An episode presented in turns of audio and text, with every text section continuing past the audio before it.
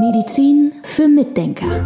Der etwas andere Gesundheitspodcast mit Volker Pietsch und Dr. Med Sibylle Freund. Heute ein Thema, über das wir noch nie gesprochen haben, aber gefühlt sprechen alle drüber, über Cholesterin. Vielleicht fangen wir einfach mal so an. Was ist das überhaupt? Cholesterin ist ein Fett und das wird in der Leber gebildet. Und ja, man kann es messen im Blut und der Fokus ist darauf, weil es quasi die, mal ganz banal gesprochen, die Gefäße verstopft, ja, denkt man. Also das ist das, was transportiert wird. Deshalb kommen die Patienten auch zu mir und die kommen von den Kardiologen und sagen, mein Kardiologe hat gesehen, mein Cholesterin ist viel zu hoch und ich muss unbedingt Cholesterinsenker nehmen. Da können wir auch gleich nochmal drüber sprechen. Und wenn ich die nicht nehme, dann kriege ich einen Schlaganfall oder einen Herzinfarkt. Und äh, man kann sich das so ein bisschen so vorstellen, dass Cholesterin wie so ein Pflaster funktioniert. Wenn Gefäße entzündet werden, dann klebt sich das Cholesterinpflaster da drauf und dadurch, dass wir ein Pflaster in das Gefäß kleben, wird es natürlich enger. Ja, das ist schon logisch. Aber ich frage mich dann, macht es Sinn, das Pflaster wegzumachen?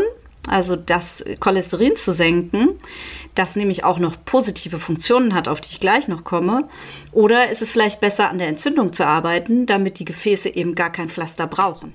ich fange immer schon ganz woanders an, wenn ich sehe, dass etwas, ja, jetzt, jetzt kann es vielleicht irgendwie etwas für etwas gefährlich sein, aber ich sehe zum Beispiel, wenn ich einfach nur ein bisschen recherchiere, dass es auch zum Aufbau der Zellwände benötigt wird. Das heißt, das ist ja erstmal etwas Positives. Genau, das ist zum Beispiel ein ganz wichtiger Punkt. Cholesterin gibt den Zellwänden Stabilität. Also Zellwände bestehen ja aus, hauptsächlich aus Fettsäuren. Es gibt auch noch Eiweiße. Durch die Eiweiße können zum Beispiel Stoffe in die Zelle rein oder aus der Zelle raus und die haben verschiedene andere Funktionen noch.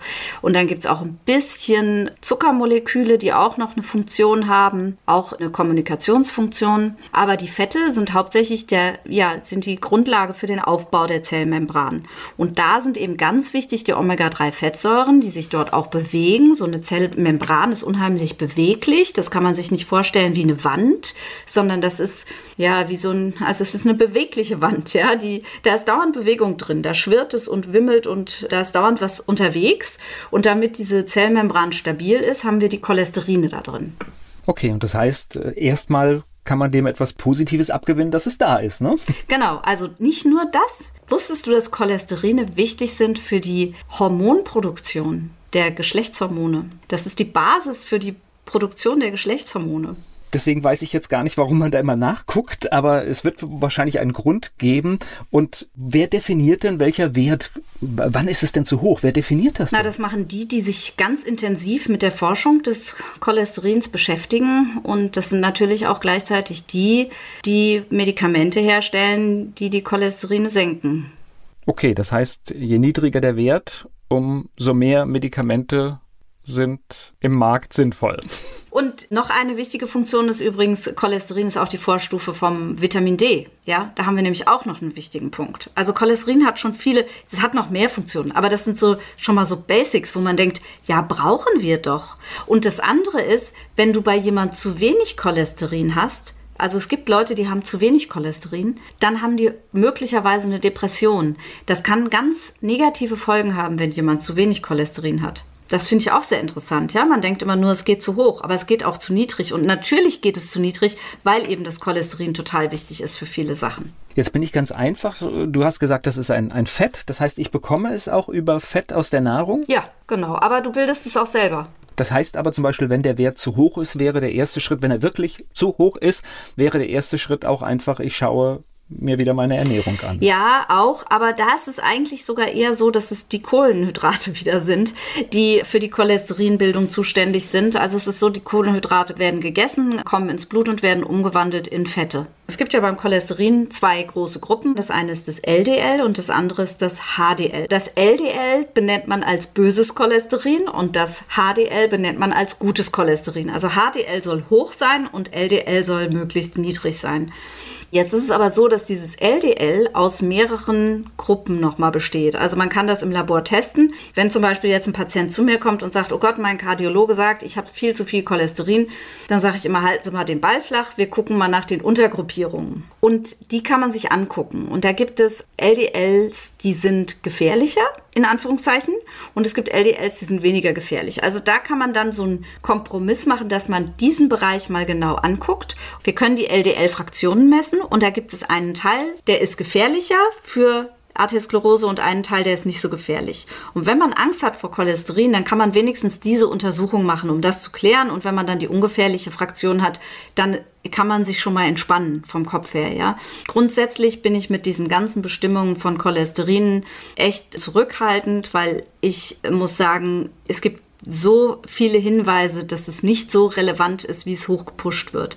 Es gibt andere Sachen, die sind viel wichtiger, nämlich die Oxidation. Oxidativer Stress, über den wir ja oft reden. Da gibt es zum Beispiel, was man messen kann, ist oxidiertes LDL. Das ist ein Problem, ja, weil wenn wir sehen, dass es oxidiert wird, dann wissen wir, da gibt es oxidativen Stress in den Gefäßen. Und dann wissen wir, wir müssen mit diesem oxidativen Stress umgehen, damit der Körper eben nicht sein Cholesterin verbraten muss als Pflaster in den Gefäßwänden, sondern für das verwenden kann, für das es auch sinnvoll ist in unserer, aus unserer Perspektive.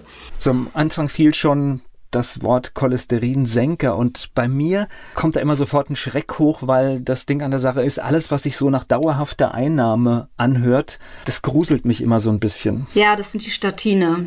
Und laut Leitlinien ist es so, dass man die Statine erst einsetzen soll, wenn jemand einen Schlaganfall oder einen Herzinfarkt hatte und nicht, wenn er nur erhöhte Cholesterinwerte hat.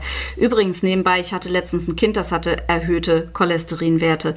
Also ich bin da sehr kritisch, was diese Werte betrifft. Die sind ja auch abgesenkt worden, die werden immer weiter abgesenkt, genauso wie der Blutdruck immer weiter abgesenkt wird, auch im höheren Alter. Ich finde, das muss man beleuchten, das sollte man unabhängig nochmal gegenchecken. Das wäre so mein Wunsch, denn ich habe den Verdacht, dass das nicht in Ordnung ist und ich stehe damit nicht alleine. Also das sehen viele Leute so. Aber jetzt mal zu den Medikamenten. Diese Statine, wie die heißen, die Fettsenker, die sollen also dafür sorgen, dass wir weniger Cholesterin im Blut haben, weil das ja angeblich gesünder ist. Einmal möchte ich was Epidemiologisches anfragen, sozusagen, also in den Raum stellen.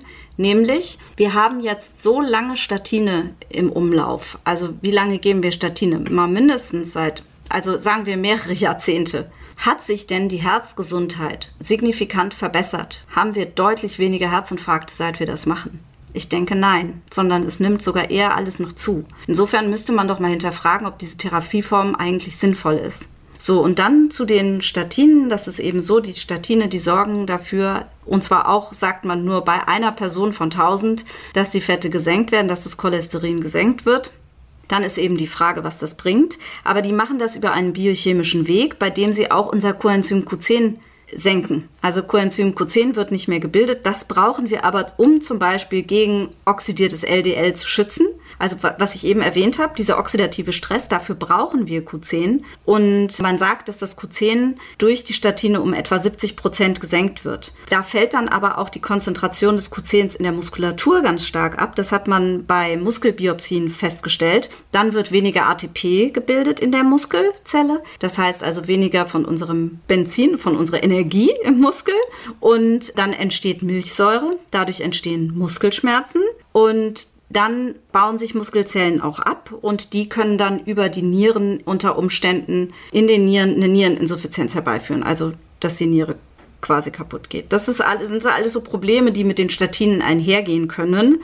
Und ich finde, für den Benefit, den man hat, sollte man zumindest fragen, ob das alles so sinnvoll ist. Und ich würde mir eben wünschen, dass wir da unabhängige Studien haben, dass wir einfach mal ein bisschen mehr Klarheit haben. Also das würde, glaube ich, viele Kolleginnen und Kollegen aufatmen lassen wenn sich da in unserem Medizinsystem komplett was ändern würde. Es ist so ein bisschen, als würde ich mir hier ein Wunderland wünschen und deshalb, ja, muss ich darüber einfach lachen, weil das ist wahrscheinlich nicht realistisch. Medizin für Mitdenker. Der etwas andere Gesundheitspodcast mit Volker Pietsch und Dr. Med Sibylle Freund.